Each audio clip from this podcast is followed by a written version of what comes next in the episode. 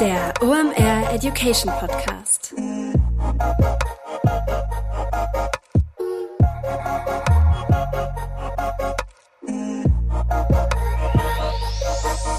Es ist mal wieder Montag, Zeit für eine neue Folge OMR Education. Mein Name ist Rolf Herrmann, ich bin der Chefredakteur der OMR Reports. Heute ist Simon Kaiser von Klein Aber zu Gast. Das hat einen Grund. Wir reden nämlich über YouTube-Marketing. Wir haben gerade einen ganz frischen Report zusammen mit Simon geschrieben und YouTube ist eine Online-Marketing-Disziplin beziehungsweise eine Plattform, die haben eigentlich noch viel zu wenige in ihrem Online-Marketing. Ich habe mich immer gefragt, warum und die Antwort ist eigentlich ganz einfach. Da weiß man viel noch nicht drüber. Es gibt so ein paar Mythen, die da unterwegs sind. So, YouTube ist kompliziert, YouTube ist teuer, YouTube bringt doch irgendwie nur langfristig was und solche Sachen. Darüber sprechen wir heute einfach mal mit Simon Kaiser, ob das stimmt oder ob das nicht stimmt.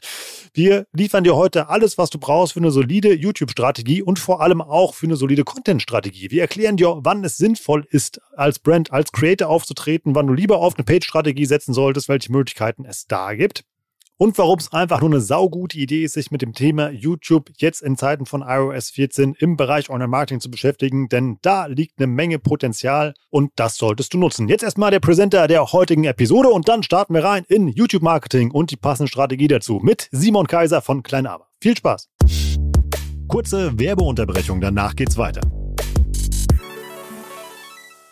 Heute mit dabei Pipedrive, neues Jahr, neue Ziele und vor allem, wenn du im Bereich Sales arbeitest, egal ob in einem großen oder kleinen Unternehmen, hast du sehr konkrete Sales-Ziele, die du erreichen sollst und vor allem auch möchtest. Ein strategischer Vorteil ist es dabei, wenn du den Überblick behalten kannst. Und dafür brauchst du das passende CRM und das ist Pipedrive. Pipedrive ist mehr als nur eine stumpfe Pipeline. Pipedrive bündelt nämlich alle relevanten Informationen zu einem Kunden für dich. Darin findest du sämtliche Vertriebsaktivitäten und Gespräche und vor allem verpasst du auch so keine Nachfassaktion und steigerst so signifikant signifikant deine Abschlusschance. Wir benutzen das hier bei OMR selber und es ist wirklich richtig einfach zu bedienen und sich darin zurechtzufinden und ein richtig tolles Tool. Also jetzt einfach mal pipedrive.com aufrufen und sicher dir da deine 14-tägige kostenlose Testversion und erreiche so viel einfacher deine Ziele für 2024.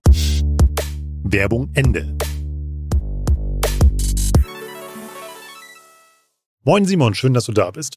Danke, dass ich da sein darf. Und toll, dass du noch irgendwie 96 Seiten Report schreiben noch Zeit hattest, hier vorbeizukommen. Auf jeden Fall. Ich freue mich sehr drauf, auch auf die Fragen, die kommen. Passend zum YouTube-Report, in guter alter OMR-Podcast Education Tradition. Wer bist du, was machst du da und warum ist es eine saugute Idee, mit dir über das Thema YouTube-Strategie zu reden? Ich bin Simon äh, und ich bin für die Strategie bei Klein Aber verantwortlich. Wir sind eine YouTube-Agentur, machen ausschließlich YouTube und da aber dann alles. Also von der Strategiefindung, Positionierung von der Marke auf dem Kanal über die Influencer-Recherche, die Produktion, haben eigene Studios, Postproduktion, ähm, machen die Datenanalyse und Auswertung, Ads, also für YouTube so eine One-Stop-Lösung und nur für Branded Content. Das heißt, wir helfen Marken dabei, Creator auf YouTube zu werden.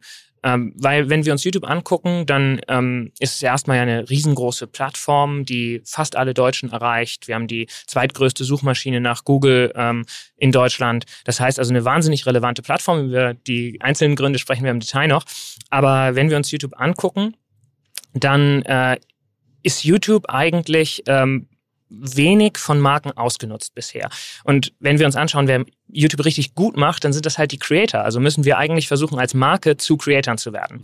Und wenn wir uns Creator anschauen, dann sind die das, was fünf, sechs Agenturen, Filmproduktionen und so weiter für eine Marke sind eigentlich in einer Person. Also versuchen wir das skalierbar für Unternehmen zu machen. Und eine geile Idee über YouTube zu sprechen ist es, weil, naja, willst du die relevanteste Plattform in Deutschland für Videocontent für dich nutzen oder halt nicht als Marke? Und wenn die Antwort darauf ja ist und du nicht hinter dem Mond lebst, dann ist YouTube auf jeden Fall eine gute Idee. Als Marke würde ich jetzt sagen ja. Und um das mal zusammenzufassen, also du hilfst Marken, der nächste Babys Beauty Palace zu werden. Ja, vielleicht ohne das Clickbaiting und die Shitstorms, aber im Grunde, ja. Du hast das eben schon kurz angeteasert, warum es eine gute Idee ist, für Unternehmen auf YouTube aktiv zu werden. Man hat so ein bisschen das Gefühl, wenn man in unsere Bubble halt irgendwie reinguckt, dass irgendwie Leute einen Bogen um YouTube machen oder die Plattform in ihrem Online-Marketing-Mix nicht drin haben. Warum denkst du, ist das so? Ich glaube, die meisten Marken haben YouTube drin, aber halt falsch. Also sie spielen da ihre Werbespots aus oder nutzen es als so ein Dumping-Place für alle ihre Videos, ja. die sie halt so machen müssen. Und das ist ja auch in Ordnung. Ne? YouTube hat einen geilen Player, der funktioniert auf jedem mobilen Gerät, bei fast jeder Internetverbindung. Also ist ja in Ordnung, diese, diesen Weg zu wählen. Aber wenn du jetzt wirklich über ein echtes Marketing sprichst, die Marke, die sich positioniert und vielleicht auch Ziele erreicht auf YouTube, die nicht einfach nur sind, wir machen x Millionen Views, ähm, dann muss man über YouTube halt anders nachdenken. Und da spielt Iteration und Regelmäßigkeit eine große Rolle und das macht die Einstiegshürde zu YouTube relativ hoch. Also wenn du überlegst, was du brauchst, um auf Instagram zum Beispiel loszulegen, ähm, und jetzt bin ich Instagram natürlich überhaupt kein Experte, das heißt also wahrscheinlich reißen mir jetzt irgendwie die ein oder anderen Instagram-Kollegen den Kopf ab, wenn ich sage, dass es einfacher ist. Verlinken mir in den Show Notes, alles gut. Aber grundsätzlich ist es natürlich so, dass ich auf YouTube, ne, wenn ich es jetzt vielleicht mit einem Blog vergleiche, ja. ist vielleicht der dankbarere äh, Vergleich, ne, dann muss ich für einen Blog irgendwie auch einen Text äh, schreiben, muss ein Thema recherchieren, überlegen, ne, wie mache ich die Headline klickbar. Aber bei YouTube muss ich das halt machen, plus den Videocontent, plus ne, noch viel mehr, also den Algorithmus bedienen und so weiter.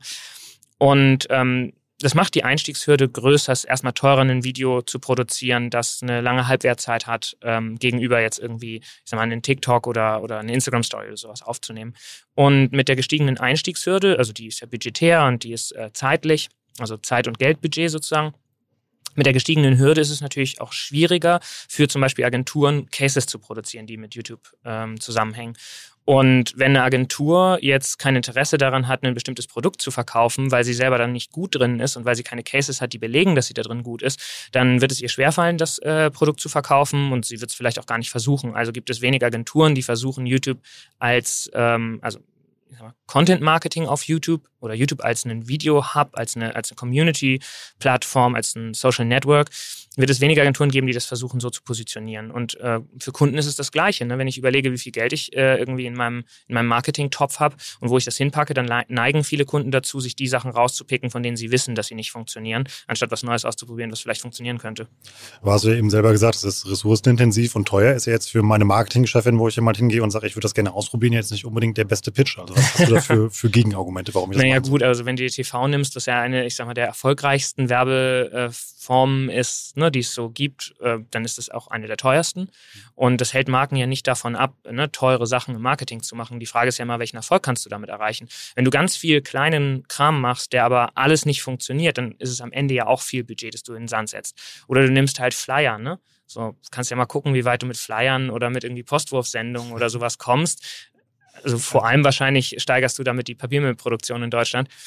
Und da fließt ja auch Millionen an Budget rein ne, pro Unternehmen. Also von daher ein hohes Budget im Verhältnis zu dem, was Unternehmen denken, was sie investieren sollten, wenn sie an Social Media denken, ja. Im Verhältnis zu anderen Werbeformen eigentlich nicht. Aber das ist YouTube nur was für große Brands, die auch TV-Werbung machen, also die so große Budgets haben? Nee, der Ansatz ist halt ein anderer. Ne? Deswegen sagte ich Zeit und, und Geldbudget. Also du kannst das Ganze natürlich entweder in, in Geld ausdrücken, indem du halt eine Agentur, eine Filmproduktion bezahlst dafür, dass sie das für dich macht oder halt mit Zeitbudget, indem du halt Ressourcen intern da drauf setzt. Und wenn du jetzt kleinere Brands hast, dann würde ich halt immer empfehlen, auch an YouTube kleiner ranzugehen. Ich glaube, eine der Herausforderungen, die wir oft sehen, ist, dass Marketeers natürlich wahnsinnig kreative Menschen sind. Die meisten kommen ja ins Marketing aus einem kreativen, künstlerischen Ansatz heraus und werden dann abgestumpft und ne, zu der Maschine, die, die wir kennen. Und ähm, dieser Wunsch, Großes zu vollbringen, ist, glaube ich, in jedem drin. Und YouTube ist halt vielmehr auch das Kleine. Und wenn wir mit Ideen, äh, wenn wir mit Marken Ideen brainstormen, ne, dann kommen dabei oft die ganz großen Dinger raus. Aber die kann sich dann halt auch eine große Marke eigentlich nicht in der Regelmäßigkeit leisten. Und die Herausforderung ist da, glaube ich, wirklich klein zu starten. Das heißt, du guckst dir dein Jahresbudget an, das du hast für YouTube und das teilst du durch 52, um halt dann wirklich auch jede Woche ein Video machen zu können. Und wenn du so daran gehst, dann heißt das vielleicht, dass du deine Videos selber drehst. Ne? Oder dass wir es so machen jetzt wie hier in dem Podcast. Wir stellen zwei Kameras auf. Ich meine, ne, also jetzt unabhängig davon, welche Kameras ihr hier habt, aber kostet nicht so viel. Ne? Kannst ja auch mit dem iPhone drehen oder so. Können wir jetzt unsere beiden Telefone hier hinstellen. Dann hätten wir äh, Videocontent produziert. Innerhalb von einer Stunde hätten wir wahrscheinlich fünf Videos oder sowas produziert kannst jede Fragestellung nachher in ein Video packen und dann hast du, ich sag mal, einen relativ geringen Ressourceneinsatz, äh, Zeit und, und Geldbudget, äh, um halt Content zu produzieren. Kannst halt klein starten. Ist das jetzt die geilste Idee, mit der ich irgendwie den nächsten Effi gewinne und ne, so weiß ich nicht. Ja. Vielleicht, aber wenn du dir Awards anguckst, dann halt eher nicht. Ja. Ähm, ne? Und deswegen ist es natürlich nicht so shiny und, und glamorous, aber ähm, du kannst schon mit relativ wenig starten. Nur dann würde ich halt nicht jetzt irgendwie losgehen und alles mit Dienstleistern machen oder sowas. Ne? Lass uns mal so ein bisschen in ähm, die Account-Details reingehen. Wir haben ja euch da draußen immer ja mal gefragt, was eben ihr von Simon wissen wollt. Und die, die Nina hat uns ganz viele Fragen geschickt. Und zwar, ähm, die fragt, wie baue ich denn einen Account für mein Unternehmen auf? Äh, danke, Nina. Das ist eine sehr globale Frage. Fangen also wir erstmal groß die, an und werden dann granularer. Ja. genau. Es gibt die technische Komponente und es gibt die strategische Komponente. Und ich fange mal mit der interessanteren an, nämlich der strategischen, weil wo man technisch jetzt hinklickt und so weiter, dafür, ähm, glaube ich, also ja. Gibt es auch Fachbücher, in denen das drinsteht und ähnliches? Ja, oder man googelt halt. Ne? Also oder man ist, nimmt YouTube, ja. Ja, exakt, genau, exakt. Ähm, aber die strategische Komponente ist, glaube ich, interessant. Die erste Frage, die vorweg steht, ist natürlich immer, was willst du denn eigentlich erreichen mit deiner Maßnahme? Wie ja bei jeder anderen Werbemaßnahme auch. Ne? Und wenn wir es ganz grob mal clustern, dann gibt es ja entweder das äh, Ziel, ich sag mal, Branding zu betreiben, also die, die Wahrnehmung der Marke zu verändern, oder es gibt irgendwie das Ziel, Abverkauf zu betreiben. Jetzt sagen die meisten natürlich beides, ne? ist ja klar, weil wir wollen ja immer alles haben. Aber wenn wir das mal so ganz grob in diese, in diese Cluster teilen, ähm, dann sind das sozusagen erste, erste Richtungen, mit denen du dich fragen kannst, was will ich eigentlich erreichen. Dann ist die nächste Frage die des Zeithorizonts. Ne? Also mal angenommen, ich will jetzt ähm, Abverkauf machen, ich habe ein Produkt, das launcht jetzt, äh, ich will den Sale bewerben, das ist jetzt drei Wochen im Sale. Dann macht es natürlich jetzt keinen Sinn, hinzugehen zu sagen, ich starte jetzt erstmal einen YouTube-Kanal, den baue ich jetzt erstmal über drei Jahre auf. Ne? Das ist logisch. Das heißt, wie du an YouTube rangehst, hängt stark mit deinen Zielen zusammen, mit dem Zeithorizont, den du für deine Ziele hast und mit den Zielgruppen, die du erreichen willst. Ne, es gibt äh, Zielgruppen, die sind vielleicht affiner für suchgetriebenen Content. Es gibt Zielgruppen, die sind vielleicht für Unterhaltung ähm, offener. Und abhängig davon beginnst du deine Strategie. Und dann würde ich immer starten damit zu überlegen, wie können wir wiederholbare Formate bauen. Weil wenn du anfängst, über 52 Videos nachzudenken, dann merkst du schnell, dass Kreativität ganz schön erschöpfend ist. Also, ne, es ist immer irgendwie auch ich glaube, das ist ein Struggle, den, den mit dem YouTuber jetzt sehr relaten können, die ja ne, wirklich einmal die Woche oder mehrmals die Woche Videos releasen müssen, die meistens allein oder mit einem sehr kleinen Team sind, die kreativen Köpfe hinter ihrem Kanal jede Woche eine, Video, eine Videoidee zu haben, ist verdammt schwer. Und deswegen haben auch die meisten großen YouTuber feste Formate. Ein Format hat den Vorteil, dass du nicht lange überlegen musst, was ich heute mache. Ne, wenn du so willst, ist euer Podcast mit immer der gleichen Frage zum Einstieg und so weiter ja auch ein Format. Ne? Ein anderes Format wäre jetzt ganz stupide, ne? irgendwie ein Rezeptvideo zum Beispiel. Oder da muss ich Ikea beispielsweise wäre. Ich könnte ja, ich habe ja irgendwie sehr viele Möbel, ich kann ja 52 Mal ein Möbelstück aufbauen. Genau, also Tutorials wären zum Beispiel eine Möglichkeit zu formatieren. Hm wenn ich dieses Format habe, muss ich mir diese Woche nicht mehr überlegen, was ich mache, sondern, also welche, welche Art Video, sondern ich muss es eigentlich nur noch mit Inhalt füllen. Also wenn ich jetzt zum Beispiel sage, ne, ich habe ein Tutorial, dann muss ich mir nur noch überlegen, was baue ich heute auf oder was koche ich heute. Ich muss mir nicht mehr überlegen, was, äh, was für eine Art von Video ich mache. Und das macht es sehr, sehr viel schneller und einfacher, den kreativen Prozess so zu gestalten, dass du auch 52 Videos machen kannst. Außerdem hat es den großen Vorteil, dass du iterativ dich weiterentwickeln kannst. Wenn du jedes Mal ein komplett anderes Video machst, ne, also du hast immer die, die krassen kreativen Ergüsse und, und jedes Mal eine völlig neue Idee, dann ist es natürlich auch schwer, die Sachen miteinander zu vergleichen. Also wenn du einmal das Video zum Beispiel nur deine Hände zu sehen sind ne, und wie du irgendwelche Sachen legst. Mhm. Äh, und beim nächsten Mal ist es irgendwie, du moderierst einfach nur frontal in die Kamera.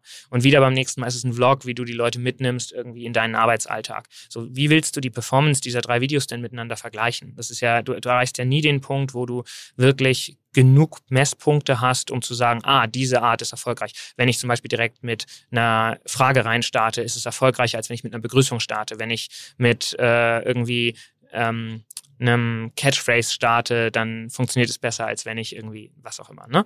Und diese, diese Art von Analyse kannst du natürlich nur machen, wenn du auch da eine Konsistenz in deinem Content hast. Und das ist das, der weitere Grund, warum es total sinnvoll ist, Formate zu finden. Weil ich dabei dann äh, mit einer größeren Wahrscheinlichkeit immer die gleiche Art von Nutzer erreiche, wenn ich vergleichbaren Content mache? Oder Exakt, warum? genau, weil das ist nämlich, eigentlich können wir uns mal fragen, was macht denn ein Kanal erfolgreich?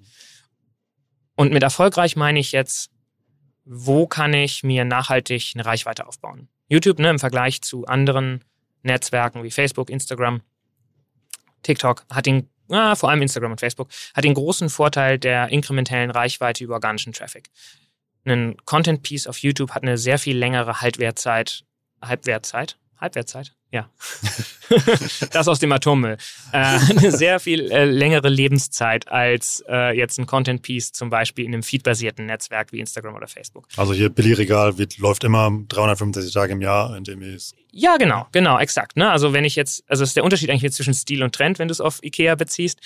Ähm, und jetzt habe ich ein bisschen den Faden verloren. Aber im Kern, wenn du äh, dir den Content auf YouTube anschaust ähm, und was ihn erfolgreich macht, dann äh, geht es darum, dass wir eigentlich viel Zeit mit unseren Nutzern verbringen wollen.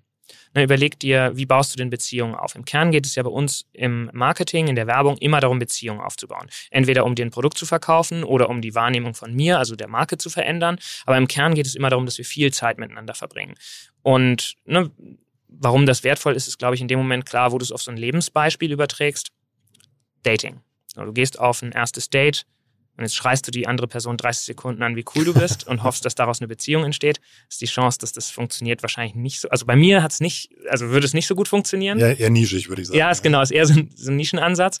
Wenn du aber jetzt dich wöchentlich triffst und du bringst dem anderen einen Mehrwert, verbringst viel Zeit mit der Person, hörst zu, ja. gehst auf die Vorschläge, die diese Person macht, vielleicht ein, lieferst einen Mehrwert, dann ist die Chance, dass daraus eine lebenslange Freundschaft wird, viel, viel größer. Und das ist das, was wir wollen mit unseren Kunden. Wir wollen viel Zeit mit denen verbringen, um eine Beziehung zu denen aufzubauen, damit wir sie dann davon überzeugen können, dass wir eigentlich anders sind, als sie vielleicht vorher dachten, dass wir, dass sie vielleicht ein Produkt von uns kaufen sollten, wie auch immer. Also die Monetarisierung der Beziehung ist dann quasi erst der nächste Schritt. Wenn wir also darüber nachdenken, wie wir viel Zeit mit Leuten verbringen, gibt es drei Komponenten dazu.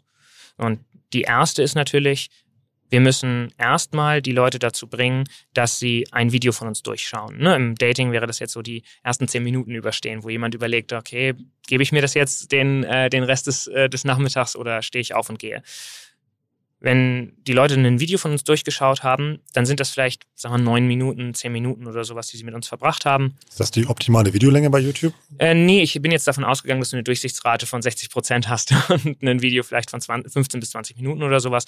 Gibt die optimale Videolänge ist nochmal, glaube ich, ein separates Thema. Da können wir gleich nochmal zu sprechen, damit ich äh, den Faden nicht verliere. Ähm, aber äh, wenn Sie das Video also durchgeschaut haben, dann ist ja die nächste Frage, wie bringen wir Sie dazu zu bingen? Dann machen wir aus 10 Minuten 90 Minuten, ne? also, oder aus 9 Minuten 90 Minuten, wenn also jemand von uns 10 Videos hintereinander schaut. Und das nächste, der, der dritte Schritt ist dann, dass wir die Leute jetzt dazu bringen, nächste Woche wieder einzuschalten. Also erstens ein Video durchschauen, machen wir mit gutem Storytelling zum Beispiel. Zweites Video bingen, das machen wir über Formatierung eben, also erwartbaren Content, dass ich weiß, was ich da auf diesem Kanal äh, mehr von dem gleichen bekomme. Und das dritte ist dann eben nächste Woche wieder einschalten, also ich weiß, dass ich nicht nur jetzt gerade ein paar Videos gefunden habe, die mir gefallen, sondern ich freue mich schon auf die nächsten Videos des Kanals. Und für all das ist Einheitlichkeit unglaublich wichtig. Und genau aus dem Grund ne, hast du total recht, Formate helfen da total, immer die gleichen Leute anzusprechen. Und umgekehrt, wir müssen einmal die Perspektive wechseln. Ne? Also dass wir neigen als Marketeers, als Werber dazu, dass wir immer daraus denken, so wie können wir etwas mit Zuschauern erreichen. Aber wenn wir die Perspektive wechseln, dann wird es, glaube ich, nachvollziehbar, dann wird der Algorithmus auch einfacher zu verstehen. Der Algorithmus arbeitet nicht für uns, für die Creator, sondern der Algorithmus arbeitet für den Zuschauer, für die eine Person. Und da denkt der Algorithmus, also denkt in Anführungsstrichen, ne, aber da, da ist der Gedanke nicht, wie kann ich möglichst viele Zuschauer für dieses Video finden, sondern wie kann ich für diesen einen Zuschauer die richtigen Videos finden.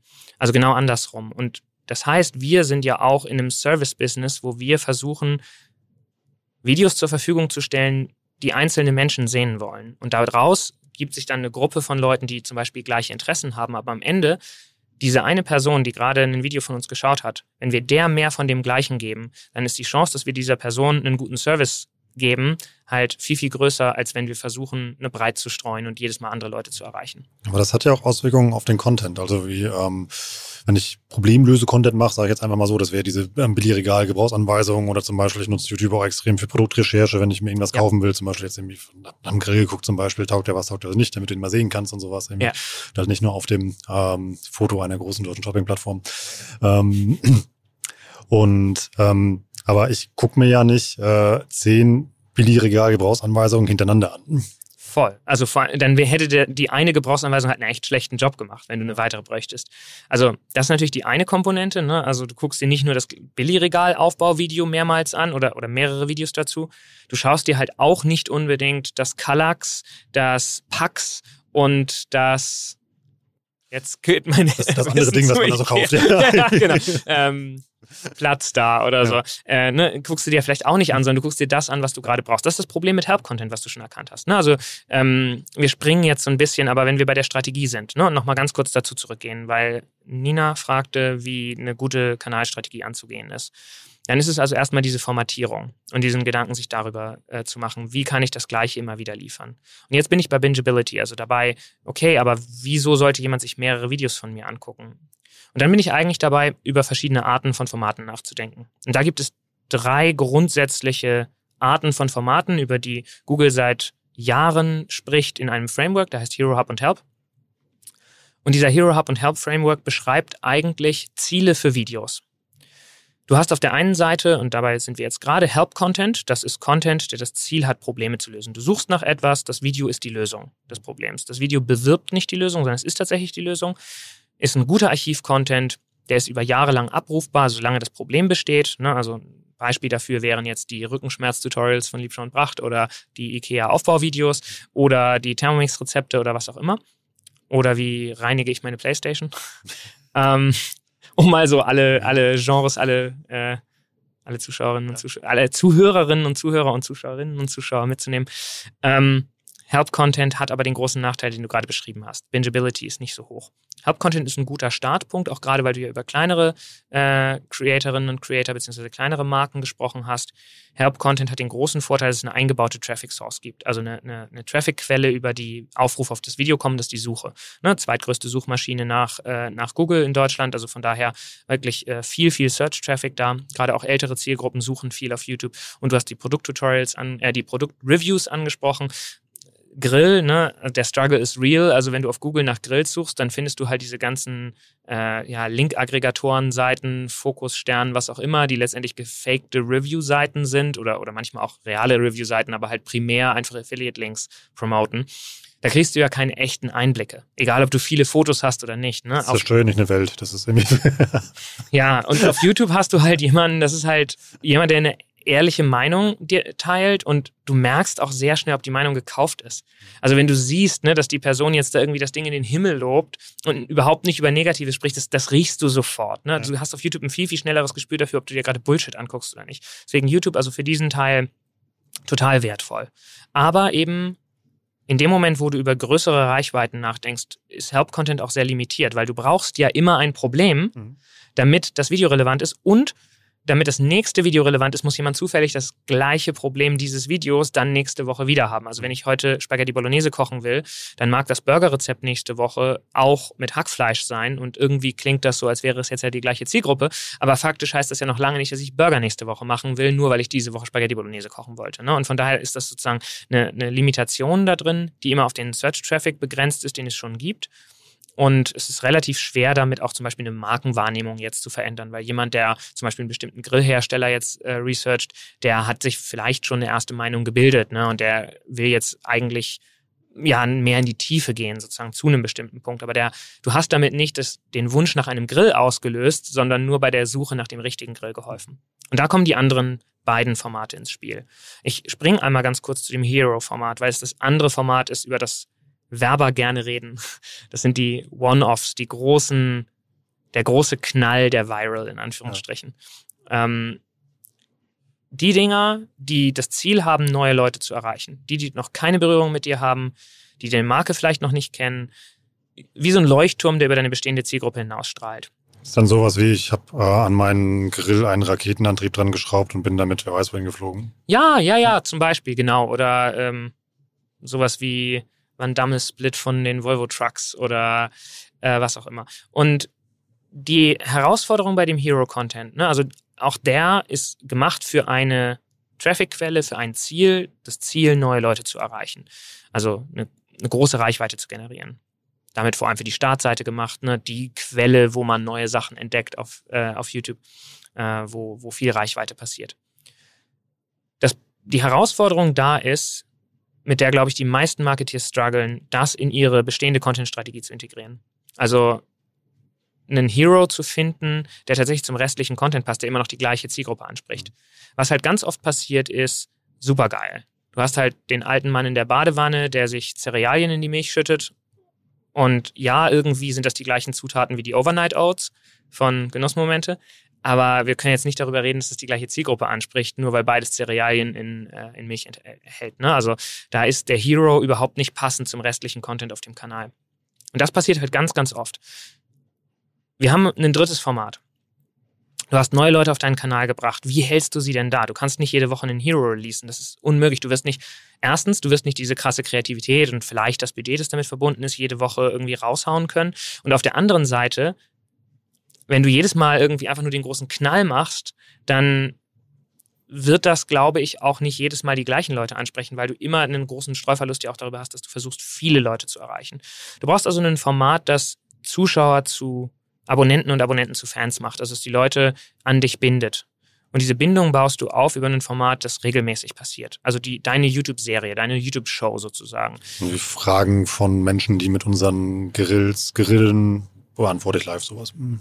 Mm, ja, das ist ja jetzt schon für Leute, die das Produkt schon haben. Also jetzt, wir müssen vielleicht konkretisieren, was deine Ziele sind und was du, äh, wen du erreichen willst. Ne? Also wenn wir jetzt Thermomix nehmen, das Ziel da ähm, mag sein, Upselling zu Cookie Doo zu machen. Das ist die äh, Rezeptplattform. Äh, und die Leute, die die Videos sehen, die brauchen einen Thermomix. Und das, die Idee ist, ihnen nicht einen Thermomix zu verkaufen, sondern Cookie Doo. So, ne? Dann ja, dann wäre das sowas vielleicht. Ähm, aber wenn du jetzt das Ziel hast, zum Beispiel den Grill zu verkaufen, dann wären Fragen von Leuten, die den Grill haben, wahrscheinlich nicht, die, nicht das richtige Format. Ähm, das kann zum Beispiel die Interior Show sein, ne, wo du sagst, äh, zwei äh, Interior-affine Menschen gestalten innerhalb von zwei Stunden einen Raum nach einem bestimmten Motto, richten den komplett im Keyback-Style ein und äh, eine Jury äh, von Experten bewertet dann, wer den cooleren, äh, die, den cooleren Raum gestaltet hat. Wäre für das Möbelhaus ja perfekt eigentlich. Also das ist ja die Aufbauanleitung, als eben halt, ich habe ein Problem und finde das eben halt, dann eben halt meine regelmäßige Show mit, was kann ich da machen? Also irgendwie schön einrichten, hinstellen, weiß ich nicht, Feng Shui oder hast du nicht gesehen? Und dann der Hero-Content, wie viele Kilo hält so ein Billigregal Boden aus, wenn ich ganz viele Packung Cookie Dough oben draufstelle. Ja, äh, ja. genau. Also äh, tatsächlich ist, glaube ich, der Hero-Content, wenn du über die, über die Kanalstrategie nachdenkst, das Vernachlässigbare, mhm. weil wir eine andere Möglichkeit der Skalierung haben und das sind Ads. Ja. Ich weiß nicht, ob wir heute noch darüber sprechen, ansonsten in einem weiteren Podcast, mhm. schon mal so um den kleinen Cliffhanger zu setzen. Können wir machen, aber grätsch mal kurz rein. Also quasi, wie kann ich denn meinen Content mit Ads noch pushen? Ja. Okay. Ähm, wieder die Frage nach deinen Zielen. Und es ist so ein bisschen lame, ne? Aber es ist immer, man muss sich halt schon vorher fragen, was man will, was man erreichen will. Ne? Ansonsten verkaufen. Man, wir wollen nur verkaufen. Ja. ja, aber es ist ja die, das ist ja tatsächlich die Frage. Ne? Also viele unserer Kunden, denen geht es weniger ums Verkaufen als um einen Perception Shift. Ne? Also viele Marken haben ein, ein Image und wollen sich ein neues Image geben. Das kann sein in Form von jetzt Keyback. Du hast ein bestimmtes Bild von Keyback als Teppichhändler irgendwie im Kopf, aber wir wollen halt, dass wahrgenommen wird, dass Keyback auch stilbewusst ist, ne, zum Beispiel. Und das ist aber in den Köpfen nicht drin, da sind nur Rabatte und Teppiche drin, so, ne. Mhm. Dann ist das viel weniger wichtig, dass wir jetzt irgendwie den nächsten Teppich verkaufen, als dass wir die Wahrnehmung der Marke verändern oder Kleinanzeigen, ne. Also eine Plattform, die vielleicht mit Dingen assoziiert wird, mit denen wir als, als Marke gar nicht assoziiert werden wollen. Wir wollen halt klar machen, dass wir das Secondhand die erste Wahl sein sollte. Mhm. Und da geht es weniger darum, ne, also wenn du jetzt eine Plattform wie Kleinanzeigen hast, geht es jetzt nicht darum, ein Produkt zu pushen. So, das wäre halt albern. Ne? Jeder Deutsche ist irgendwie, jeder zweite Deutsche ist einmal im Monat auf der Plattform. So, da jetzt irgendwie einzelne Produkte zu pushen, ähm, wäre viel zu nischig, viel zu spezifisch. Ne? Da geht es eher um einen, um einen Wahrnehmungs, äh, Wahrnehmungsshift für die Marke. Deswegen, also Abverkauf ist, glaube ich, nicht das einzige Ziel, das du verfolgst. Und auch Abverkauf, ne? Also reden wir über YouTube als, als Performance, wo du versuchst, wirklich ein Produkt mit einer Ad zum Kauf zu bringen. Wenn wir uns normale Kundenreisen angucken heutzutage, ist das nicht die Realität. Du kaufst halt nichts von mir, wenn ich dir irgendwie in 30 Sekunden einmal kurz. Es ist wie gesagt wie das Date. Du gehst doch auch nicht mit mir eine Beziehung ein, wenn ich dich 30 Sekunden lang versuche, ne, mit meinem Mikropitch am Anfang. So, ne, ähm, sondern du willst ja erstmal, du willst den Research machen, du willst mehr wissen, du willst in die Tiefe gehen. Ne? Und Marken müssen sich dieser Realität bewusst werden, dass auch wenn wir gern diesen einen Button hätten, der unseren, unsere Sales pusht, wir einfach mehr machen müssen heutzutage. Ne? Wir müssen mehr Kontaktpunkte bieten. Unsere Nutzerinnen und Nutzer sind rund um die Uhr online, die erwarten rund um die Uhr Möglichkeiten der Berührung mit unserer Marke und da müssen wir halt da sein. Ne? Also von daher, um das ein bisschen einzuordnen, ich glaube, jetzt rein auf Abverkauf zu gehen, ist gar nicht so attraktiv, wie es immer erstmal klingt für eine Marke. Und YouTube ist ein Marathon. YouTube ist nicht der Sprint, nicht der Viral. Ne? Ich werde jetzt keine Tipps hier geben, mit denen du die nächsten das nächste Video irgendwie eine Million Klicks macht, weil das halt nicht nachhaltig ist. Wir versuchen nachhaltig eine Beziehung aufzubauen. Kurze Werbeunterbrechung, danach geht's weiter.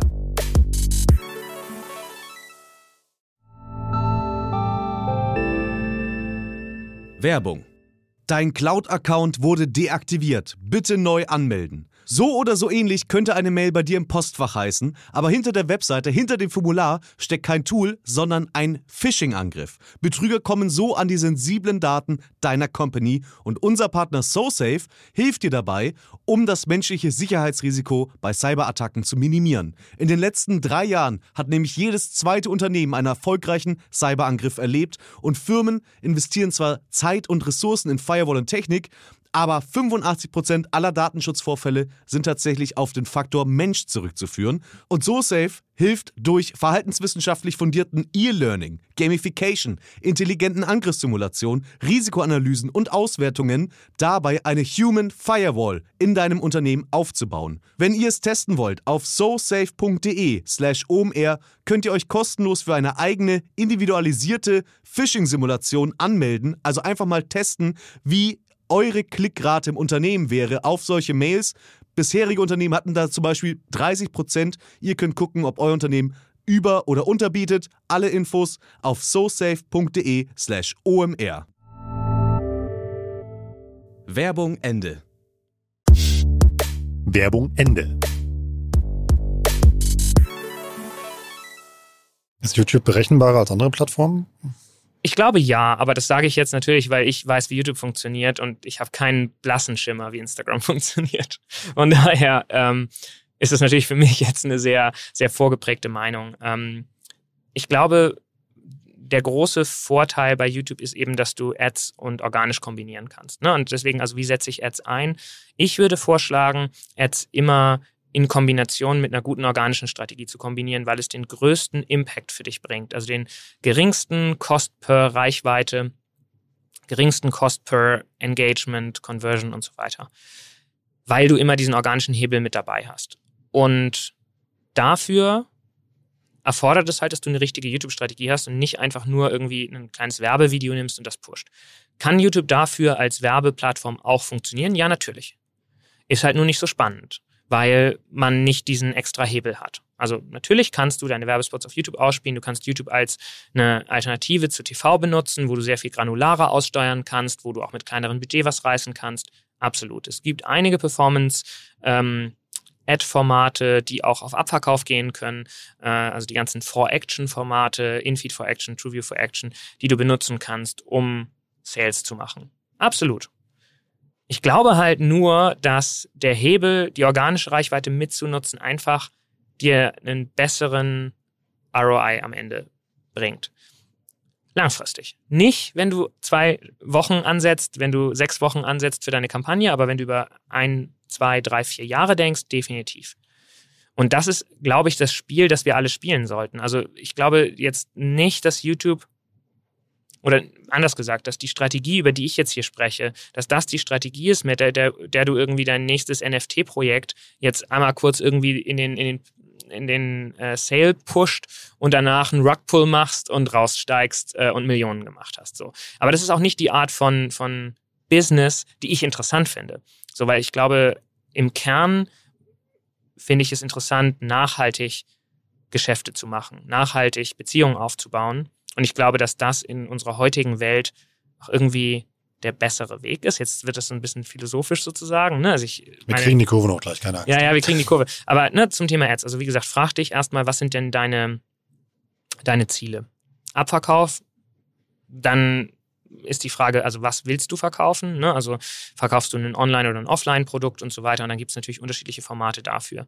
Aber wenn wir mal über YouTube sprechen in Kombination mit einer organischen Strategie, also mit dem Ziel, mehr zu erreichen als einfach nur einen Klick, dann würde ich auch da überlegen, Formate in Kombination zu fahren, um alle Bereiche dieser, dieser Kanalstrategie, über die wir gesprochen haben, also ähnlich ergänzend zu Hero Hub und Help, eigentlich auch auf Ad-Seite zu spielen. Also zu überlegen, was sind meine Ads, die ich schalte für Reichweite, also um Bekanntheit zu steigern, um Markenwahrnehmung zu verändern, was sind meine äh, Ad-Formate, die ich spiele, um die Leute zu regelmäßigen Zuschauern zu machen, um eben vor allem den organischen Teil, also Engagement auch äh, zu steigern, Subscriber, also Leute, die quasi YouTube sagen, ich möchte mehr von diesem Kanal regelmäßig äh, zu steigern. Und was sind die Punkte, wo ich äh, im Suchtraffic stattfinden kann für meine Zuschauerinnen und Zuschauer?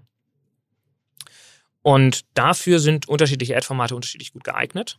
Und man braucht unterschiedliche Budgets dafür, um unterschiedliche Ziele zu erreichen. Aber grundsätzlich macht es Sinn, damit zu starten. Und dann ist es eine Sliding Scale, auf der du entscheiden kannst, was ist dir gerade wie viel, wie, wie viel wichtig. Was ist dir gerade wichtiger, ist es dir gerade wichtiger, ne, jetzt irgendwie erstmal deine Bekanntheit zu steigern oder ist es dir jetzt wichtiger, erstmal irgendwie eine Performance zu treiben auf dem Kanal oder irgendwie deine, deine Hilfe-Tutorials äh, vor die Leute zu setzen, die gerade ein Problem haben, damit dein Produkt idealerweise Teil der Lösung ist? Was, was ich noch spannend finden würde, ist, kann ich eben mal diese Page-Strategie auch dafür benutzen, um ähm, diesen langen Weg de, des Beziehungsaufbaus, den du eben äh, skizziert hast, der einfach sehr sinnvoll ist, eben abzukürzen. Also einfach, weil ich viel häufiger im Bewusstsein meiner Zuschauer oder potenziellen Kundinnen und Kunden auftauche. Ja, also du kannst Paid benutzen, um das Ganze deutlich zu beschleunigen. Nicht unbedingt durch die erhöhte Regelmäßigkeit, weil du ja immer noch Content, unterschiedlichen Content brauchst, um das zu tun aber gerade am Anfang natürlich schon, weil der Algorithmus vielleicht nicht jede Woche wieder dein Video vor jeder Person ausspielt. Und da kannst du natürlich nachhelfen. Also zu sagen, hey Leute, die ähm, ne, meinen Kanal noch nicht abonniert haben, denen möchte ich jetzt jede Woche mein neues Video über Ads anzeigen, in der Hoffnung, dass äh, die halt, wenn sie das dritte gesehen haben, dann irgendwann subscriben, ohne dass ich darauf setzen muss, dass der Algorithmus das jedes Mal für mich macht. Ich kann dann dabei Leute ausschließen, die das aktuelle Video schon gesehen haben, zum Beispiel, damit ich, wenn ich organisch was abgreife, das nicht einfach doppelt die Leute bespiele. Ähm, aber das ist definitiv ähm, eine Beschleunigung, genauso wie die Zusammenarbeit mit Creatoren. Also wenn ich mit YouTuberinnen und YouTubern zusammenarbeite, ähm, dann ist das letztendlich ein Teil meiner Page-Strategie, weil auch die muss ich ja dafür bezahlen, dass sie mir ihre Reichweite, ihr Gesicht ähm, leihen. Und die sind genauso, wenn ich so will, ein Werbeformat für meinen Kanal. Nur funktioniert das natürlich leicht anders und oft ist der sind die Kosten bei den Ads gar nicht so schlecht, wenn man das vergleicht mit Influencern. Was ist da cleverer, immer den Bibi auf meinen Kanal zu holen, dass sie da ein Video macht oder dass Bibi auf ihrem Kanal ein Video macht und die Leute zu mir rüberschickt? Also Vorsatz, Brandfit und so weiter ist alles da, ja. bevor du damit kommst. Ja, und ich glaube, also wenn wir über Bibi reden, wäre das Budget wahrscheinlich anders besser investiert. Ich glaube, dass die, dass die Frau recht teuer ist. Ähm, nur so ein Gefühl. Ein Creator deiner Wahl. Ja, ja, genau. Ich habe es schon gesagt.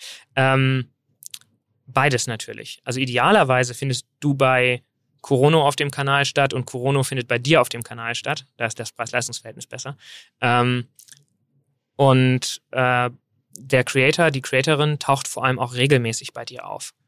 Das ist ein weiterer Punkt, der natürlich einen großen Anreiz gibt zu abonnieren. Also wenn ich deinen Kanal entdecke, dadurch, dass eine Creatorin, die ich gerne mag, der ich folge, bei dir zu Gast war, dann ist natürlich, wenn ich weiß, die kommt wieder oder die ist vielleicht sogar jede Woche da, der Grund zu abonnieren viel, viel größer. Also grundsätzlich super, die Reichweite einer Creatorin, eines Creators mitzunutzen, die die Person hat. Aber genauso gut natürlich auch diese Person bei dir zu haben, um von dem, was rüberkommt, auch zu profitieren, die Leute dran zu halten. Die Creator haben natürlich den Vorteil, die wissen, wie sie mit Zielgruppen auf YouTube sprechen. Das klingt so banal, ne? Weil jetzt denke ich so, ne, ja, jeder weiß ja, wie man mit Menschen spricht. Es gibt haufenweise Moderatorinnen und Schauspieler, die man ja auch buchen kann für sowas. Aber Creator macht, sind schon sehr viel besser da drin. Macht schon Sinn, also hat die Steuerfabi auch mal erklärt. Also eben halt, wie, er das immer auf TikTok gemacht, dass er eben halt auch langfristige Kooperationen halt irgendwie dann macht, eben halt mit einem Anbieter, die zu ihm passen, ähm, um genau diesen Effekt zu erzielen, den du eben meintest, ja. Mhm. Absolut. Und das Problem ist, dass wir in Deutschland, was Schauspieler und Moderatoren angeht, ganz viele so aus dieser ähm, aus der klassischen Schauspielschule kommen. Die ist in Deutschland sehr theatergeprägt. Das ist unglaublich theatralisch und, und sehr, sag mal, moderierend, sehr spielend. Und das funktioniert auf YouTube nicht. Auf YouTube brauche ich ja eine ehrliche, direkte, authentische Ansprache. Und authentisch ne, klingt immer so, ja, jeder will jetzt authentisch sein, ne? aber am im Kern geht es darum, glaubwürdig zu sein. Und das fällt YouTuberinnen und YouTubern viel, viel leichter. Und das zu nutzen ist auch ganz wichtig, damit es nicht am Ende cringe wirkt, was du, was du da, was du da machst. Genau, und also ne, das sind so die, die beiden Möglichkeiten, mit Creators zu, zu kollaborieren. Ne? Einmal auf deren Kanal, einmal bei dir, idealerweise in der Kombination davon. Nur ist ja immer die Frage auch der, der Effizienz und was bringt dir langfristig mehr. Der Vorteil, wenn Creator bei dir sind, ist natürlich, du hast damit auch schon das Thema der Moderation gelöst. Wenn du jetzt nicht gerade selbst äh, vor der Kamera bist, ne, für die meisten Marken ist es jetzt ja nicht so, dass die sich da selber vor die Kamera stellen, sondern die brauchen oder wollen Leute, die, die das schon mal gemacht haben. Und dann können Creator da natürlich eine gute Lösung sein. Die sind oft gar nicht viel teurer, als jetzt irgendwie Schauspieler oder Moderatoren das auch wären, oft sogar günstiger. Und auf der anderen Seite ist die Frage, wenn ich das mir nur um die Reichweite geht, also bei Creatoren auf dem Kanal stattzufinden, dann vergleiche ich das natürlich vor allem mit Ads. Und da kommt es sehr auf die Creator an und sehr auf dein Budget und was deine Ziele sind, was effizienter ist. Also man kann einen besseren CPM logischerweise erreichen, wenn man Ads schaltet. Aber da kommt es auch auf die Größe der Creator an. Du hast es Bibi genannt als Beispiel. Ab irgendeinem Punkt wird ein Creator unverhältnismäßig teurer im Verhältnis zur Reichweite, die diese Person mitbringt, weil der Markenwert so groß wird. Diese Person ist dann viel wert, einfach weil sie bekannt ist. Mhm. Und dann bezahlst du diese Marke halt immer mit. Und auf der anderen Seite ne, brauchst du natürlich jetzt auch nicht einen Creator zu nehmen, der irgendwie oder die 1000 Aufrufe im Monat macht, so weil das ist, das, das, da ist der Orga-Aufwand, den du damit hast, viel größer als das, was du dabei rumbekommen kannst. Das heißt, du suchst eigentlich diesen Sweet Spot bei Creatoren, die bekannt genug sind, dass sie dir Traffic bringen können, aber die nicht so groß sind, dass ihre Marke so viel wert ist, dass der Preis unverhältnismäßig teurer wird im Verhältnis zu der Alternative, die du hast, nämlich Ads schalten. Und Ads sind ja, gerade wenn es um Reichweite geht, relativ günstig auf YouTube. Lass uns mit einer letzten Frage jetzt noch Nina glücklich machen, weil wir reden eigentlich die ganze Zeit über Ninas Fragen. Das ist echt voll toll. Nina müsste sehr glücklich sein. Ähm, um das nochmal rauszuarbeiten, also eben ist YouTube nicht nur was für äh, Brands, die Nischenprodukte haben, sondern auch was für Brands, die generische Produkte haben, die sehr, sehr breit aufgestellt sind. Ja? Absolut. Also die meisten Marken, die wir betreuen, haben, glaube ich, generische Produkte. Ne? Also sind Streaming-Anbieter, Online-Händler, äh, Gaming-Konsolenhersteller. Also ich würde schon sagen, dass es schon, schon eher breite, breite Produkte sind. Ähm, und das funktioniert sehr gut, weil YouTube ja in allen Altersgruppen eine wahnsinnige Reichweite hat. Also wir erreichen auch mehr 18- bis 24-Jährige als TikTok auf YouTube.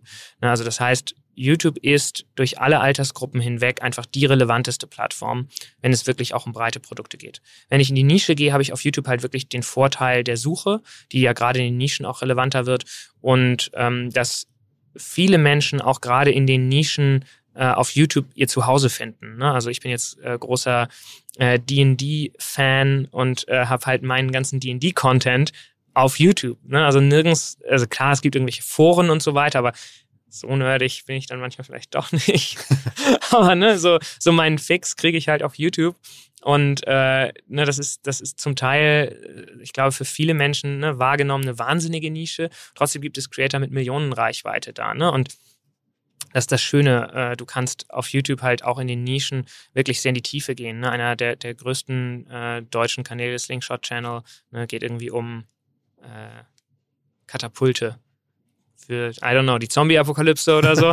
das ist halt auch ultra nischig, aber hat ja. trotzdem eine, eine, eine, große Fanbase. Ne? Und da gibt es ja tausend Beispiele, äh, äh, die ja in einer Nische sehr erfolgreich sind. Ich glaube, für eine Marke ist mit dem, je begrenzter das Budget ist, desto einfacher ist es auch in, ein, in die Nische zu gehen und da durchzudringen, weil die Konkurrenz natürlich abnimmt ne? und du als Marke den Vorteil hast, dass du oft auch mit einer besseren Qualität rausgehen kannst als Creator in der Nische. Also wenn wir jetzt zum Beispiel uns irgendwie den Thermomix-Content angucken, der, in der von der Konkurrenz gemacht wird, also Konkurrenz im Sinne von Creator, dann ist der halt oft einfach qualitativ sehr viel schlechter, technisch gesehen, als Content, den wir machen können als Marke, weil Instant sieht es halt besser aus, weil wir haben halt Licht, ein Studio, ne, professionelle Moderation, was auch immer. Ähm, und ich glaube, da haben Marken natürlich auch einen Vorteil. Den Nachteil, den Marken haben, ist, dass sie halt oft das Massespiel dann nicht mitspielen. Ne? Und ich glaube, da muss man dann einfach ein bisschen schauen, wie man diese Nische für sich erobert und wie viel Konkurrenz gibt es in dieser Nische. Und ist die Nische wirklich eine Nische oder ist es eigentlich nur so, dass du es gerne hättest, dass es eine Nische ist? Du hast ja eben gesagt, dass man äh, eigentlich ähm, durch jede Alters- und Zielgruppe ähm, Menschen über YouTube erreichen kann. Ähm, äh, erklär bitte mal noch einen Hack, den du mir im Vorgespräch erzählt hast, dass es clever sein kann, für eine Marke mehr als einen Account bei YouTube zu unterhalten. Oh ja, definitiv. Wir hatten am Eingang ja darüber gesprochen, zum Eingang darüber gesprochen, dass äh, viele Marken YouTube auch einfach als Hosting Place, als Dumping Place für ihre ganzen, ihren ganzen Videocontent nutzen. Ne? Da hast du dann aus dem Recruiting, aus HR irgendwie so, so Videos, du hast irgendwie was von der letzten Firmenfeier und dann hast du noch alle Werbespots und so weiter. Und viele Marken strugglen damit, jetzt diesen Content aufzuräumen, zu strukturieren und dann wirklich gezielt eine Zielgruppe anzusprechen, weil man will ja so viel. Man will ja neue Mitarbeiterinnen und Mitarbeiter gewinnen, man will ja den Werbes und so weiter. und die beste, der beste Ansatz dafür ist tatsächlich, die Kanäle aufzutrennen. Dann mach doch einen Kanal nur für Recruiting. Mach einen Kanal, um dein Produkt zu bewerben und dann hast du halt noch einen Corporate-Kanal, auf dem du einfach deinen ganzen restlichen Kram, deine Imagefilme, die niemanden interessieren und so weiter hochlädst. Je nach Zielgruppe, je nach Marken gibt es da unterschiedliche Cluster. Ne? Also wenn du jetzt eine Marke nimmst wie Zalando zum Beispiel, ne? international unterwegs, haben wir im Moment einen YouTube-Kanal, auf dem sie sowohl Englisch als auch Spanisch, als auch Französisch, als auch englischen mhm. Content, deutschen Content und so weiter alles, alles hochladen in einem Kanal. Wer soll diesen Kanal denn abonnieren? Jemand, der alle. zufällig, ja, ja, genau, niemand halt, ne? Weil wenn du alle erreichen willst, erreichst du halt niemanden. Und ähm, da wäre es halt deutlich sinnvoller, zum Beispiel nach Sprachen zu trennen. Mhm. Also genau. Zalando Deutschland, Zalando Spanien. Zalando. Ja, genau, genau. Ne? Und wenn du jetzt irgendwie Vattenfall bist und du hast halt irgendwie deine großen Kampagnen und die haben ihre Berechtigung und die haben ihre Ziele und auf der anderen Seite hast du halt ähm, ne, einen, einen äh, reportagiges Format, in dem über Nachhaltigkeit und, und äh, irgendwie mal Technologien ähm, gesprochen wird, dann macht es wahrscheinlich Sinn, das zu trennen und nicht auf dem gleichen Kanal zu hosten. Ist dann aber ja auch ähm, deutlich mehr Aufwand oder ist es der gleiche Aufwand, der sich dann eher in kleinere Kanäle verteilt? Es kommt auf deine Ambitionen zu den einzelnen Kanälen an. Also erstmal ist es ja nicht mehr Aufwand, außer dass du ab und zu den Login wechseln musst, um deine Videos hochzuladen und oft hängen ja unterschiedliche Abteilungen dahinter und so. Ne? Ähm, es wird dann mehr Aufwand, wenn du erwartest, dass alle Kanäle gut funktionieren. Klar, wenn ich jetzt will, dass mein Recruiting-Kanal ne, total einschlägt, muss ich natürlich mehr dafür tun. Und gerade für Unternehmen, die schon eine Reichweite haben, tut das natürlich weh. Wenn du jetzt einen Kanal hast, der hat 200.000 Follower und äh, du willst jetzt irgendwie ernsthaft dem Recruiting-Department der HR erklären, warum deren Videos jetzt da nicht mehr live gehen, auch wenn die nur 100 Aufrufe machen, ähm, dann werden die natürlich immer erstmal auf die Zahlen gucken und sagen, aber das ist die große Reichweite und so weiter. Aber seien wir mal ehrlich, ne, das funktioniert ja nicht. Also du, die haben ja nichts von dieser großen Reichweite, weil sie die ja nicht aktiviert bekommen mit ihren Videos. Das heißt also, nein, der Aufwand ist erstmal nicht größer, außer du machst es dazu, weil du sagst, hey, ich will das jetzt richtig angehen und ich will auch da das aufbauen. Aber auch dann ne, ist der Aufwand wenigstens gezielter investiert, weil du die Chance hast, dass es funktioniert, anstatt dass du irgendwie letztendlich jedes Video kostet Geld, auch dein Kack-Image-Film kostet Geld. Und wenn du den jetzt irgendwie halt auf den gleichen Kanal lädst wie deinen Content, dann leiden halt beide darunter und am Ende hast du ja auch Geld dafür ausgegeben. Lass uns mal noch kurz über das Thema Short sprechen, weil das ist yes. ja im Moment, wenn es irgendwie um YouTube geht, ist ja das, das heiße Thema. Was ist man, braucht man das und was kann ich damit machen? Ja, ich liebe es wie immer, immer so den heißen, dem heißen Scheiß hinterhergelaufen wird. Ob der heiße Scheiß jetzt gerade TikTok Clubhouse oder ne, YouTube Shorts heißt, ähm, während die wenigsten Leute die Grundlagen ihrer Strategie im Griff haben. Äh, aber es ist natürlich, wir suchen immer nach dem, nach dem schnellen Fix, nach dem einen Ding, wo wir irgendwie gerade quasi vor der Welle reiten können und, und super viel daraus mitnehmen. Und ich glaube, das ist die, das ist das Gefühl, das ist der Vibe um Shorts herum. Also so diese Hoffnung, das zu leveragen und da jetzt mehr rauszuholen, als, als man mit, einem, mit einer normalen Kanalstrategie könnte. Und das hat sicherlich valide Punkte. Wenn du über Shorts nachdenkst, ist wichtig zu verstehen, dass Shorts viel mehr noch als YouTube wirklich ein Massespiel ist. Also du musst bei Shorts, wenn du es ernsthaft angehst, wirklich mindestens täglich hochladen. Ansonsten wirst du untergehen in der Flut an Content. Also wie bei TikTok letztendlich auch. Ja, genau. Und das kostet halt Geld. Also du kannst halt nicht einfach sagen, ich lade jetzt einen Short in der Woche hoch oder sowas. Damit wirst du halt nichts reißen. Und ich, wenn ich deiner Content-Argumentation nochmal folge, muss ich für Shorts ja auch permanent dann Hero-Content bauen, oder nicht? Ja, ja, genau. Also interessanterweise ist es, ist es, äh, bringst du es total gut auf den, ja, ist ein total guter Punkt. Wir haben bei Shorts den großen Nachteil, dass uns der Kontext fehlt. Während mein YouTube-Video eigentlich sehr viel einfacher im Kontext von mehr passieren kann. Also habe ich mehr Zeit, ne, in dem Video auch über mehr zu reden, also meine Marke einfließen zu lassen in einem 15 oder 20 Minuten Video ist halt sehr viel einfacher als in 15 Sekunden, 60 Sekunden, wie auch immer, ne? ohne dass es irgendwie platziert wirkt. Das ist natürlich ein eingebauter Nachteil bei Shorts. Gleichzeitig ist Shorts ein Format, das sehr viel weniger Hochglanz ist. Also das, was ich gelernt habe, in Anführungsstrichen, als, als Nutzerin und Nutzer, äh, wenn ich Shorts-Content, äh, was ich von Shorts-Content erwarte, ist nicht der gleiche Production Value wie bei einem YouTube-Video. Ne? Also auf YouTube, ich sage natürlich immer, es kommt nicht auf die Technik an und am Ende kommt es auf den Inhalt an. Das ist zu 100% richtig. Dennoch, das Video bleibt halt Jahre online und du machst auf YouTube über fünf, sechs, zehn Jahre Aufrufe mit diesem Video. Wenn du jetzt nicht irgendwie eine Ultra-Trash-Marke bist, dann willst du wahrscheinlich, dass dieses Video nicht scheiße aussieht. Bei Shorts geht es viel, viel weniger darum, dass der Production Value technisch gesehen jetzt irgendwie gut ist. Aber gleichzeitig beschreibst du den wichtigsten Punkt und das ist der inhaltliche. Dafür muss das Ding hart catchen. Muss jedes YouTube-Video, klar. Aber ich glaube, dass bei Shorts der fehlende Kontext, also glaube, ich muss einen Schritt zurück machen, um den Kontext zu erklären, was ich damit eigentlich meine. Nee, verstehe ich schon. Also es ist ja eben halt irgendwie, ähm, ich habe ja diese, diese Beziehung und diese, diese Welt, die du ja eben erklärt hast, eben mal der gar nicht aufgebaut, sondern es ist ja irgendwie bam, bam, bam, bam, bam. Dir fehlt zum Beispiel ein Titel und ein Thumbnail. Wenn ich sage, in diesem Video verrate ich dir, wie du deine YouTube-Strategie aufbaust. Und dann fangen wir an mit, hey, ne, wir reden jetzt über YouTube-Strategie und so weiter. Hast du den Kontext des Titels und Thumbnail? Wenn du, dir das fehlt und du kommst in den Short rein, dann musst du eigentlich die Aufgabe des Titels und Thumbnail noch mit erledigen. Mhm. Und diesen Kontext mitgeben. Und das auch noch in einem deutlich verkürzten Format. Und das ist eine echte Herausforderung. Also du musst sicherlich für Shorts sehr viel schneller und sehr viel knackiger sein, was aufwendiger in der, im Schreiben ist. Plus, Du musst die Shorts alle so konzipieren, dass sie wirklich komplett autark funktionieren, dass jeder Short für sich genommen deine Ziele erreicht. Also du kannst nicht auf Bingeability setzen, weil es nicht Suggestions gibt. Also es gibt keine Videovorschläge, auf die du klicken kannst als Nutzerin oder Nutzer, sondern es gibt nur den Swipe und den Algorithmus, der dich hoffentlich häufiger oder weniger häufig ausliefert. Aber wir reden ja heute über YouTube-Strategie. Das heißt einmal, jetzt komme ich als grillendes Möbelhaus zu dir und sag Simon, ich hätte mal gerne ein Problem. Irgendwie, ähm, wir haben ja über äh, die Kanalstrategie eben halt gesprochen, läuft super. Ähm, sollte ich Shorts machen, ja oder nein? Und wie passt das in meine allgemeine YouTube-Strategie? Was würdest du da antworten? Erste Frage ist, hast du extra Budget für Shorts? Natürlich. Äh, gut mit den Grills und mit den, mit den Regalen. Genau, also ähm, die Frage ist, im ersten Schritt willst du die gleiche Zielgruppe erreichen oder ist deine Hoffnung, mit Shorts eine neue Zielgruppe zu erschließen? Wenn, die, wenn du eine neue Zielgruppe erschließen willst, dann würde ich ernsthaft darüber nachdenken, Shorts auf einem eigenen Kanal zu starten. Einen Shorts-Kanal zu machen, und einen normalen Kanal. Wenn du wirklich die gleiche Zielgruppe ansprichst und dein, und mit gleich meine ich nicht, dass du einfach nur deinen Content recycelst, nochmal in einem kürzeren Format, sondern dass du wirklich zusätzlichen Content machst, den echten zusätzlichen Mehrwert für die exakt gleichen Zuschauerinnen und Zuschauer deines regulären Contents hat.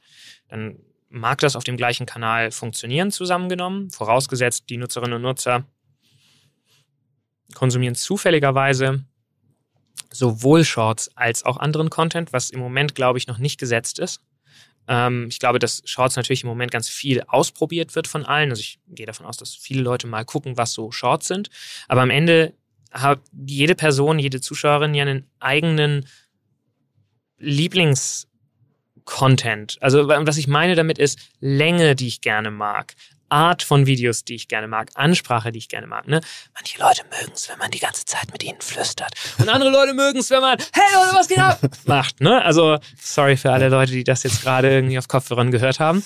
Ähm, also die, die Art von Content, die Art von, wie Content präsentiert wird, das Format, in dem das präsentiert wird und so weiter, ist ja, ist ja total Geschmackssache. Und ich glaube, dass es da schon einen Disconnect gibt zwischen Menschen, die gerne Content in Shorts-Form konsumieren und Menschen, die gerne 20-minütige Reportagevideos äh, von äh, ja, coolen journalistischen Inhalten irgendwie konsumieren.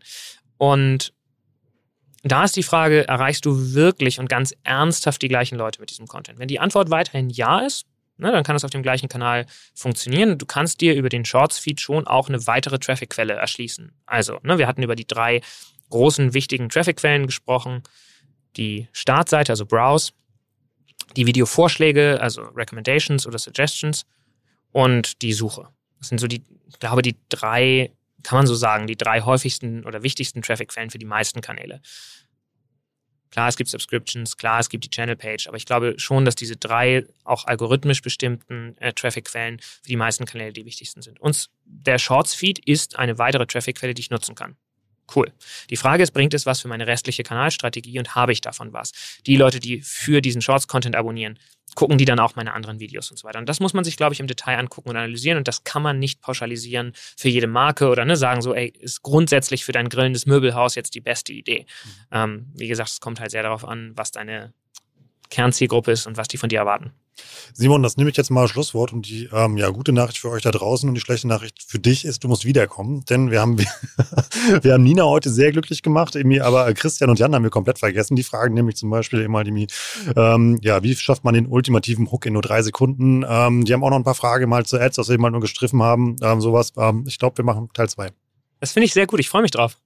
Danke, dass du hier warst. Ich habe eine Menge gelernt und finde es vor allem richtig spannend, eben um diesen Kanal mal zu verstehen. Also wie eben halt die Relevanz eben halt von YouTube eben halt in so einem Online-Marketing-Budget ist und warum man eben mal das tun sollte. Ich glaube, das haben wir heute echt gut festgestellt und ich freue mich echt auf Part 2. Danke, dass du da warst. Cool. Danke, dass ich hier sein durfte.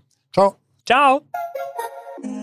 Das war wieder richtig spannend. Ich habe eine Menge gelernt. Ich hoffe ihr auch. YouTube ist wirklich ja, so, so ein bisschen, man will immer Hidden Champion sagen. Ist aber eine so unglaublich große Plattform, die eigentlich halt wie schon immer da ist. Und trotzdem rutscht die häufig, glaube ich, so ein bisschen durchs Mindset durch, weil man einfach denkt, ja, das ist kompliziert, das ist teuer, das ist komplex und man beschäftigt sich nicht so richtig damit. Solltest du aber mal tun, wie Simon eben hier schon skizziert hat.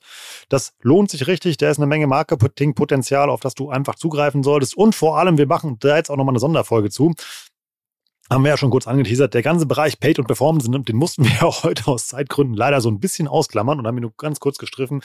Da ist eine Menge spannendes Zeug unterwegs, was wir in einer der nächsten Episoden nochmal mit Simon und vielleicht noch mit einem anderen Gast zusammen mal besprechen werden. Also deshalb unbedingt hier den Kanal abonnieren. Gerne auch noch irgendwie bei ähm, Apple Podcasts fünf Sterne da lassen, bei Spotify den Daumen hoch. Dann verpasst du garantiert nicht die nächste Episode zum Thema YouTube Marketing, die wir zeitnah noch machen werden. Wenn du dich in der Zwischenzeit noch da rein vertiefen möchtest, hier noch ein Hinweis in eigener Sache. Und zwar geht es um den Report, den wir in der Episode schon kurz angeteasert haben. Der lohnt sich wirklich. Es sind 96 Seiten zum Thema YouTube-Marketing. Und die helfen dir, das alles, was du eben gehört hast, nochmal in der Praxis zu vertiefen und zu verstehen. Da hat nicht nur Simon dran mitgeschrieben, sondern eben halt noch vier weitere Experten. Da ist wie immer eine ganze Menge Praxis drin, Cases. Und es hilft dir einfach zu entscheiden, ist das für mich ein relevanter Kanal? Wie kann ich den für mein Marketing nutzen? Und vor allem, wie willst du es dann auch nutzen? Willst du es als Brand-Channel machen, das heißt als Creator auftreten? Willst du es als Paid-Kanal nutzen? Oder machst du ein Hybridmodell draus und bedienst dich eben halt dem Besten aus beiden Welten und hast so eine unglaublich gute YouTube-Performance? Das Ganze findest du wie immer im OMR Report Shop unter omr.com und jetzt alle zusammen mit dem guten alten Gutscheincode Warenkorb bekommst du auch noch 10% Rabatt auf deinen OMR YouTube Report. Hol dir ihn jetzt, schau mal rein, ist ein Kanal, mit dem man sich unbedingt beschäftigen sollte. Dann sind wir fast durch für heute. Wie immer mein Dank an dich, dass du dir auch diese Episode angehört hast. Danke auch, Emmy, dass du diesen Podcast hoffentlich wie in der letzten Woche einmal rumgebeten deinen Arbeitskollegen empfohlen hast oder irgendjemand, der viel Auto fährt und vielleicht beim Autofahren sich ein bisschen aufschlauen kann im Bereich Marketing oder einfach nur irgendjemand, wo du denkst, der sollte diesen Podcast unbedingt mal hören. Das hilft uns sehr, wenn du ein bisschen die Werbetrommel für uns rührst und das Format dem einen oder anderen empfiehlst. Oder ja, vielleicht macht ihr es ja wie beim OMR-Podcast mit den OMR-Cuts und vielleicht gibt es ja dann die, demnächst die OMR Education Cuts. Und ich habe in meiner TikTok-Rotation irgendwelche lustigen, spannenden TikToks hier zu diesem Podcast, falls mir das tatsächlich passieren sollte und ich finde irgendjemand in meiner TikTok-Rotation, der ähm, ein Video oder ein TikTok macht über diesen Podcast und ähm, da ein paar Learnings teilt, ähm, ich melde mich garantiert bei dir und wir werden bestimmt irgendetwas aus unserem Fort- und Weiterbildungsportfolio finden, was dich dann auch glücklich macht. Bis dahin, das war OMR Education für heute. Ich bin Rolf. Tschüss aus Hamburg. Ciao, ciao.